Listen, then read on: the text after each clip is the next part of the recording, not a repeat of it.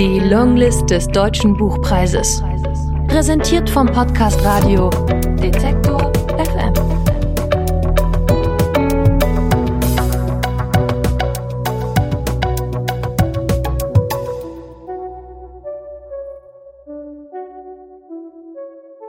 Aus Angelika Klüssendorf. Risse. Gelesen von Corinna Harfuch. Ich habe meine Mutter wieder und wieder sterben lassen. Jahrzehntelang habe ich ihren Tod als Ausrede für alles Mögliche benutzt, ihn inflationiert, für nicht wahrgenommene Arztbesuche, sogar für die Absage einer Lesung musste er herhalten. Ich fühlte eine Art grimmigen Spott, wenn ich ihren Tod als Ausrede vorschob, als würde ich ihr etwas heimzahlen. Nun ist sie tot. Was ich nicht für möglich gehalten habe, ich vermisse sie. Ich empfinde Trauer. Doch meine Freude über die Trauer ist größer als die Trauer selbst. Ich sitze am Fenster, sehe meine Nachbarin durch den kalten Wind zu den Pferden gehen. Es ist Januar, ein ganz normaler Tag. Meine Mutter wurde 84 Jahre alt. Ihr Mann erzählte mir am Telefon, wie er sie gefunden hat, drei Uhr nachts, in ihrem Blut, aber lebend auf dem Boden liegend. Ich habe sie hochgehoben, sagte er, und die war schwer, das kannst du mir glauben. Ich habe sie aufs Bett gehievt und tatsächlich, dann fällt die da wieder runter. Ich habe geglaubt, die will mich verarschen. Die war dann tot, hat ihn nicht verarscht. Sein weiterer Schrecken hielt sich in Grenzen. Kein schöner Tod. War ihr Leben schön? Ich weiß nicht, was meine Mutter als schön oder gelungen empfand. Ich weiß nicht einmal, ob sie es selbst gewusst hätte. Eine unserer letzten Begegnungen fand vor zwei Jahren statt. Davor hatte ich sie über 30 Jahre nicht gesehen. Ich war sehr aufgeregt und froh, dass mein Mann mich begleitete. Obwohl ich mich, was mir in angespannten Situationen oft passiert, vor der Tür hab stehen lassen und nur meine funktionierende Fassade den Kuchen aß, den Kaffee trank, wurde mir schlecht. Ich bekam Herzrasen. Meine Mutter machte mir Komplimente, versuchte Worte zu finden für ihre Liebe zu mir, Sie war geschminkt, trug eine Goldkette, mehrere goldene Armbänder, Ohrringe. Ihre Haare waren makellos blondiert. Eine Hand zitterte, was sie zu verbergen suchte. Sie redete und ich weiß nicht, wie viel Zeit verging. Nach dem Kaffee saßen wir an einem kleinen Tisch in roten Sesseln. Der Raum kam mir klein und beengt vor, und plötzlich wusste ich, woher mein Unbehagen gekommen war, wenn ich ähnliche Wohnungen betreten hatte. Als Kind bin ich nur heimlich durch das Wohnzimmer gegangen, das mir damals wie ein Ausstellungsraum vorkam. Meine Mutter hatte stets den Anschaffungspreis hervorgehoben. So und so viel hatte das Kissen gekostet, der Fernseher, die Wanduhr. Meine Mutter sagte, wie leid ihr alles tue, wie unfassbar leid. Ich wollte ihr glauben und konnte es nicht. In der Art, wie sie mit ihrem Mann sprach, wurde mir klar, sie hatte keinerlei Instrumente dafür, sich verändern zu können, Sie standen ihr einfach nicht zur Verfügung. Ein lautes, verächtliches Räuspern unterbrach ihn, als er mit meinem Mann über Fußball sprach. Es konnte nicht richtig sein. Obwohl ihr Fußball egal war, sagte sie, seine Ansicht sei ganz und gar falsch. Und als er dennoch darauf beharrte, setzte sie ihren Totentanz in unserem Beisein fort. Du wirst schon sehen, fuhr sie ihn dunkel an. Oh, wie waren mir diese Drohungen bekannt. Während sie mit meinem Mann flirtete, hielt sie sich eine Hand vor den Mund, weil ihr eine Krone herausgebrochen war. Sie sah schräg von unten zu ihm auf, immer noch darauf aus zu gefallen. Fast wäre ich gerührt gewesen. Ihr Gesicht war verzogen, sie hatte zwei Schlaganfälle hinter sich, doch dann erinnerte ich mich, wie sie mit meinem ersten Freund geschlafen hatte. Ich war 18 und hatte sie beide in meinem Bett vorgefunden. Wie das klingt, vorgefunden. Was soll ich sagen? Mein Bett war unbequem, ein schmales Sofa am Boden, die Holzbeine abgesägt. Mein Freund hatte die Schlüssel zu meinem Zimmer, das ich zur Untermiete bewohnte. War es ihr egal gewesen oder war es eine besondere Art, mich zu strafen? Ich wollte sie danach fragen, all die Monate, die uns noch blieben, doch jedes Mal, wenn wir am Telefon miteinander sprachen, schob ich es hinaus. Vor 20 Jahren hatte sie mich zu meinem Geburtstag angerufen und mit den Worten begrüßt, jetzt wirst du auch alt.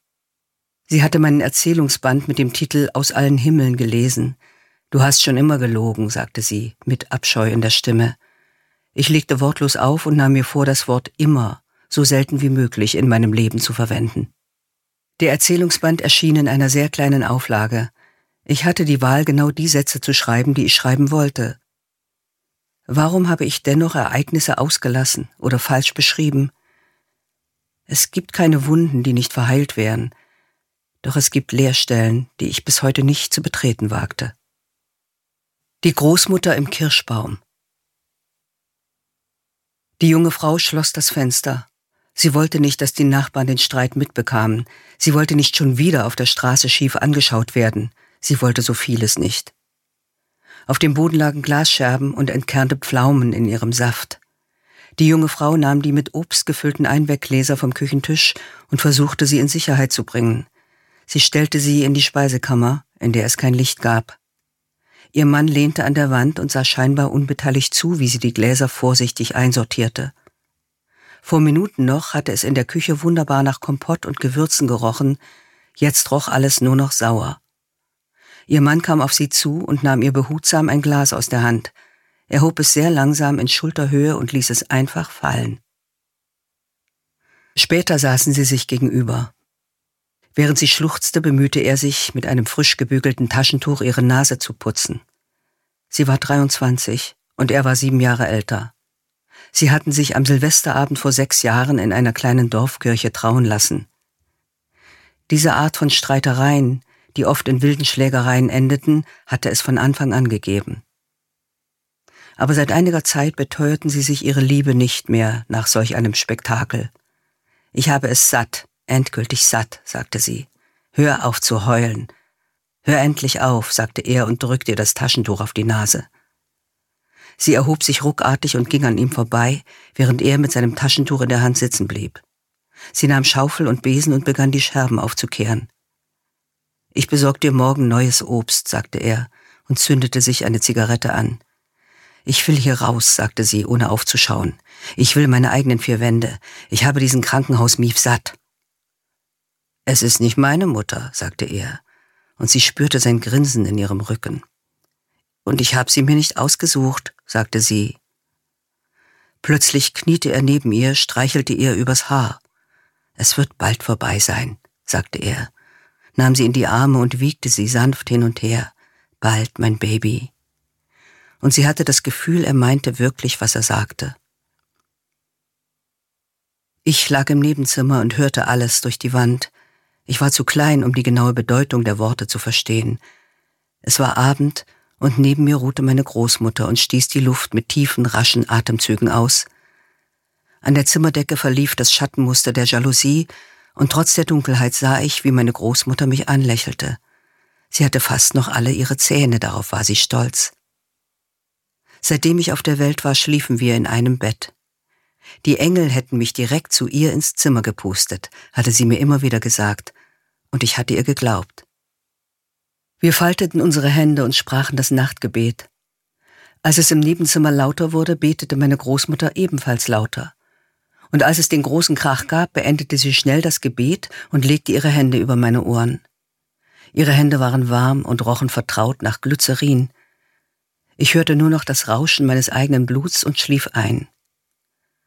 Der Tag brach an, als wäre nichts geschehen.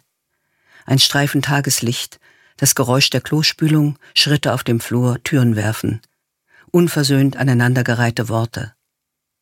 Die Großmutter lag neben mir. Sie hatte die Augen geöffnet und rührte sich nicht.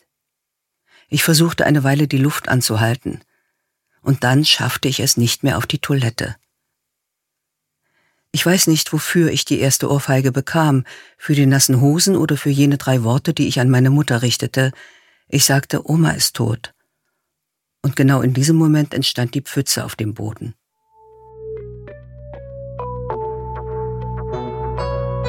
Die Longlist des Deutschen Buchpreises. Präsentiert vom Podcast Radio Detektor